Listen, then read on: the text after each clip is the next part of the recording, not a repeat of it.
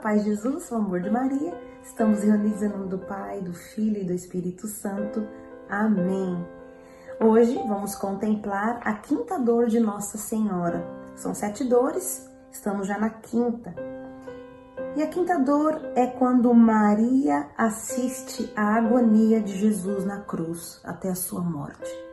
Foi um momento terrível de dor, e aqui no livro de São, Santo Afonso de Ligório, um, diz que naquele lugar, naquele Calvário, se consumavam dois grandes sacrifícios. Um era o corpo de Jesus, o outro era o coração de Maria. E também uh, São Boaventura diz assim: só havia um altar, a cruz do filho, onde a, onde a mãe era sacrificada juntamente com o Cordeiro Divino. Naquele momento, Maria se une àquela dor grandiosa de Jesus e Jesus se une à dor de Maria. Por isso que nós rezamos, né? Contra os pecados cometidos contra o Imaculado Coração de Maria, um coração santo e que sofreu tanto, que entregou a sua dor pela nossa salvação. Maria estava de pé junto à cruz. Maria não estava prostrada, Maria não estava desesperada, Maria não estava perdida, Maria estava sofrendo. Mas aquele sofrimento, ele tinha uma razão.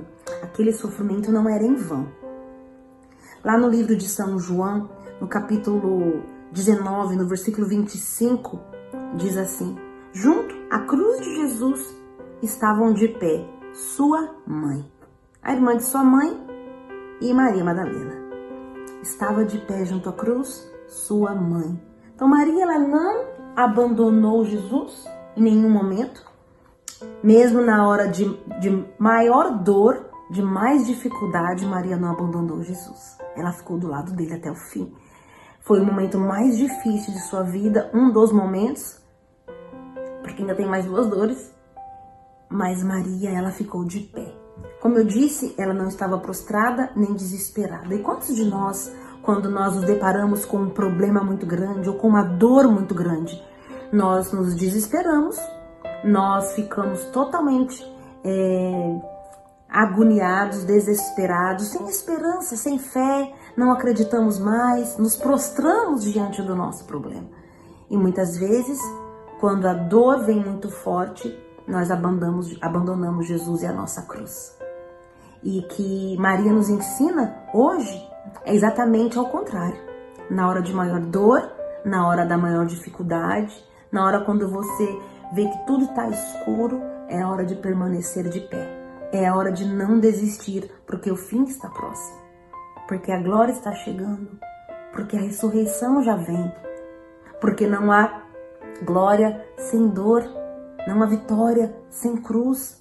Então, quando você se deparar com a sua cruz, com a morte, com a dor, pode ser talvez não só a morte de alguém, que é uma dor terrível, mas com a morte dos seus sonhos, talvez com a mudança de planos da sua vida. Quantos planos e sonhos são interrompidos por causa de uma doença ou por causa de, enfim, tantas coisas acontecem né? Que eu não posso nem falar aqui, que são muitas coisas mesmo, mas ela nos ensina hoje a permanecer de pé e não abandonar Jesus. Ela não abandonou o seu filho Jesus, claro, uma mãe jamais abandona um filho, mas eu quero dizer que é, colocando isso no dia, no, no dia a dia da nossa vida, muitas vezes na hora da nossa dor, nós abandonamos, abandonamos o Cristo e abandonamos a Deus. Nós nos perguntamos: aonde está Deus? Deus, por que deixasse que isso acontecesse comigo? Onde tu estás? Tu não está me olhando, não está vendo o que eu estou passando? Nossa Senhora não perguntou nada para Deus. Nossa Senhora não olhou para aquela cruz e perguntou: Deus, o que é que tu fez comigo? Por que tinha que ser assim? Ela simplesmente confiou, ela simplesmente acreditou e ela ofereceu aquela dor, porque aquela dor não foi em vão. Todo aquele sofrimento tinha uma razão, a nossa salvação. A salvação do mundo inteiro, a salvação da minha família. Então ela foi, naquele momento, aquela que nos ensina a esperar, porque a salvação vai vir. Então não desanime. Na hora da tua cruz, fique de pé. Não abandone, não abandone Jesus. Não vá para outros caminhos. Continue firme com o Senhor. Amém? Deus te abençoe e até amanhã, se Deus quiser.